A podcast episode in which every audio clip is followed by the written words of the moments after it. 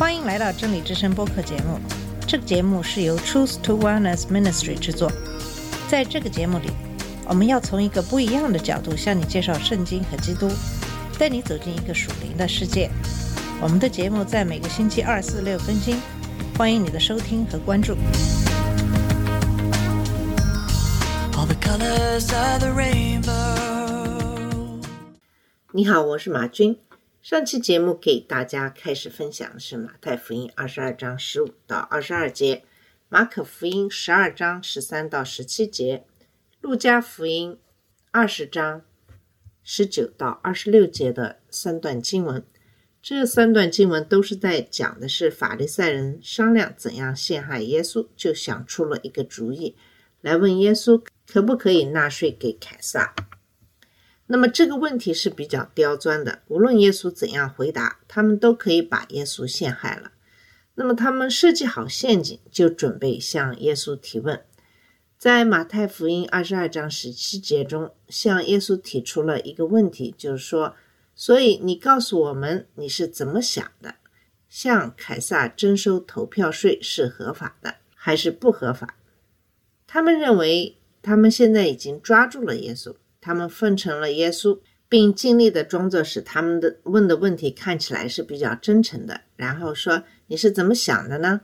他们想让人们觉得他们真的想知道他的意见，并向耶稣学习，因为他是这样的一个伟大的老师，他是真实的、无畏的和公正的。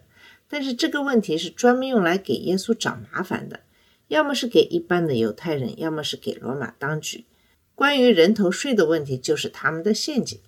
人头税并不是大多数人必须缴纳的最昂贵的税种，但它肯定是他们必须缴纳的众多税种中最令人反感的一种。被罗马军队占领的国家要交纳许多税，以补偿占领军队中的罗马士兵，并为他们开展的各种公共工程项目提供资金，如修建道路、水渠、公共建筑等。每年的土地税按所产谷物的百分之十和葡萄酒以及石油的百分之二十进行评估。工薪阶层纳税百分之一所得税，并在所有的港口和主要十字路口征收商品的海关税。人头税是每年对每个成年男性征收的，因此有时也被称为人头税。当罗马进行人口普查的时候，啊，例如当约瑟和玛利亚不得不返回伯利恒的时候，人们就会想到这种税，以确保征收适当的数额。此外，这种税必须用罗马银币支付，银币是为收取这种税而铸造的。一个德纳流是一个罗马士兵每天可以赚取的金额，他由省长或罗马总督收取，然后送到凯撒那里。这就是犹太人，特别是当时的一些狂热者，对这种税收非常的反感。他们认为自己只属于神，不属于凯撒，而这种税意味着凯撒对他们有个人的权利。那么，加利利的犹太人在公元六年发动的叛乱，正是由于这种税收导致希律阿克琉斯被废黜，并为该地区任命了一位罗马总督。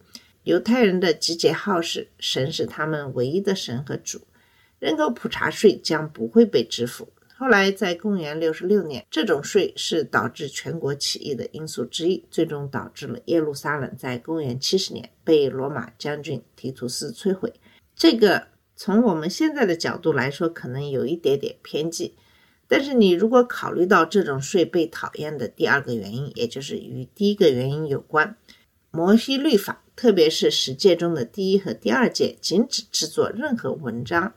或崇拜除天地创造者耶和华神以外的任何人。从奥古斯都开始，罗马凯撒开始将大祭司的地位或神神性本身归于自己。公元前十七年，一颗不寻常的星星出现了。奥古斯都认为这是某种征兆，他宣布举行为期十二天的庆祝活动。在此期间，由他担任首领的罗马祭司协会为帝国的所有人民。进行集体赦免罪行。同年铸造了宣称奥古斯都是神之子的钱币。这种想法对异教徒有利，但犹太人却是非常的厌恶。必须用缴纳人头税的罗马银币，将只有神才能享有的荣耀赋予了皇帝。由于这个原因，这个雕刻在硬币上的头像是非常让人感觉不舒服的。硬币上雕刻的是凯撒的形象，是奥古斯都还是提比略，取决于他是什么时候铸造的。有提比略的那枚硬币的一面刻有他的头像，上面写着“提比略、凯撒、奥古斯都，神圣的奥古斯都的儿子”，另一面是他的形象，头上戴着头饰，坐在宝座上，身穿大祭司的衣服，下面写着“大祭司”。这就是为什么犹太人如此鄙视这种税的原因。他们认为参与这种税是违反第一和第二诫命的。它上面有一个雕像，上面写着写读神明的字样。凯撒用它作为一种手段来获得政治和宗教上的尊敬。这个陷阱已经设计好了，他们期望耶稣回答反对征税的问题，特别是因为他为自己宣称有神之子的称号。如果他这样做了，那么希律王就会在场。做证人指控他叛变罗马。如果耶稣说应该交税，那么耶稣就会失去人们的好感。法律赛人的门徒也在场，以确保每个人都会知道这件事情，以便让人们反对他。那么耶稣是如何应对的呢？那么下面讲的就是耶稣如何来应对他们的这个问题。耶稣发现了这个陷阱，并揭露了这个陷阱。那么所有这些不同的团体在试图对付耶稣的。时候，他们的失败主要在于他们不相信神、耶稣的神性。神在人的肉身中，你不可能在陷阱中抓住神。他们也没有抓住耶稣。耶稣看出他们的恶意，就说：“你们这些假冒伪善的人，为什么试探我呢？”路加福音二十章二十三节还说，他看出了他们的诡计。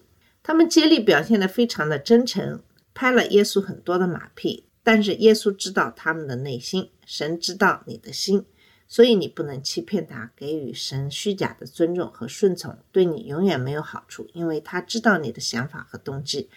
在这段经文中，我们发现耶稣发现了他们的诡计，知道他们的邪恶目的，他揭露了他们的本质和他们的企图，说你们这些假冒伪善的人，为什么试探我？他们是伪君子，两面派，想用假面具来掩盖他们的真实意图。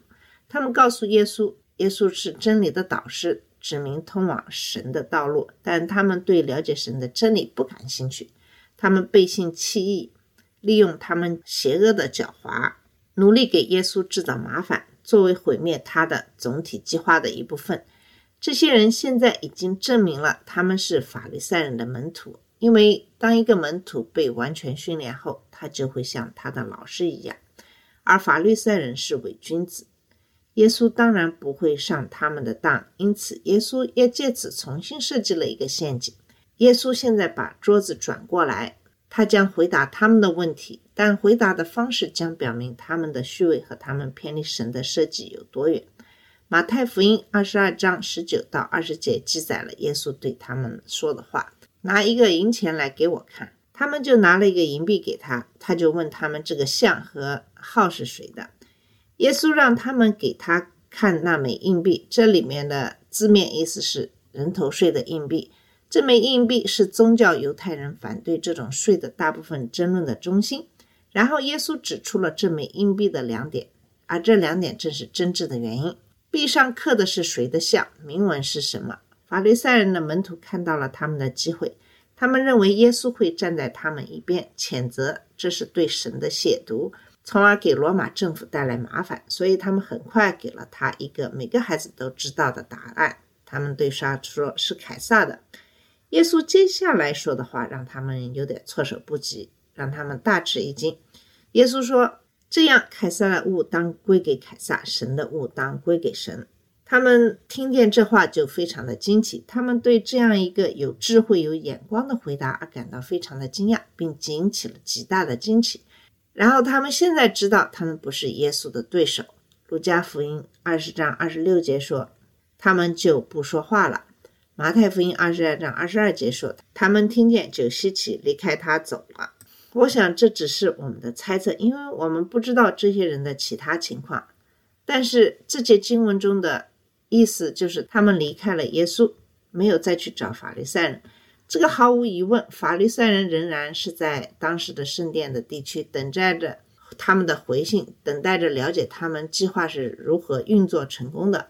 当然，我们也希望在被耶稣揭露了他们的内心之后，听到了耶稣的明智的回答之后，呃，希望他们没有再去找这些法利赛人，那么他们就离开了耶稣，然后走了。也许他们是在思考他们刚刚经历的这一切。当然，我们是基于神的恩典，希望这些人从耶稣那里学到一些真正的真理。当然。今天有可能我们也是处于同样的位置，我们不相信耶稣是他所说的那个人。但是当你听到了他的教导，你也有可能有很大的怀疑，希望在耶稣的教导中找到一个缺陷。但是希望我们每一个人都能够认真的读一读这一段经文。当今天你听完这个节目以后，能够对耶稣对他的教导和他的主张进行更深入的一个思考。好了，我们今天的节目就先到这里，在下期节目里会继续给你讲述剩下的经文。谢谢你的收听，我们下次节目再见。这里是真理之声播客节目，真理之声是 Truth to Wellness Ministry 旗下的一个节目，由 Truth to Wellness Ministry 制作和播出。如果你有什么想跟我们分享，请给我们发电子邮件，我们的邮箱地址是 truth to wellness at gmail dot com。你也可以直接去我们的网站 www dot truth to wellness dot com 浏览更多的信息。下次节目再见。